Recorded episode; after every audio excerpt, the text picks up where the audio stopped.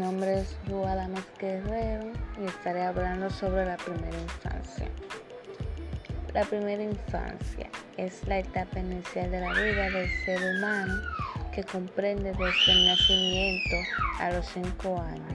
Es el periodo principio para estimular y potenciar las capacidades, habilidades y destrezas cognitivas, motoras, comunicativas, efectivas y sociales de los niños. Es una de las etapas más importantes para el desarrollo del ser humano. Cuando un niño o niña nace, su cerebro para el 25% de su peso adulto y el 75% se desarrolla en relación directa con el entorno y la cultura de su grupo social.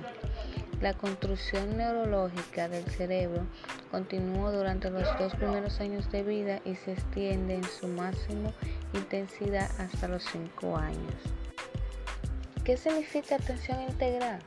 Cuando se describe que es la atención integral se refiere a un conjunto de acciones coordinadas con el objetivo de que se fomente el crecimiento y desarrollo pleno de los niños y las niñas, acorde con sus características, necesidades e intereses, a través de la presentación de servicios de educación inicial, estimulación temprana, registro de nacimiento, protección y prevención de violencia, capacitación a los familiares en prácticas de crianza positivas detención de necesidades educativas especiales y discapacidad, seguimiento a la salud y nutrición, entre otros.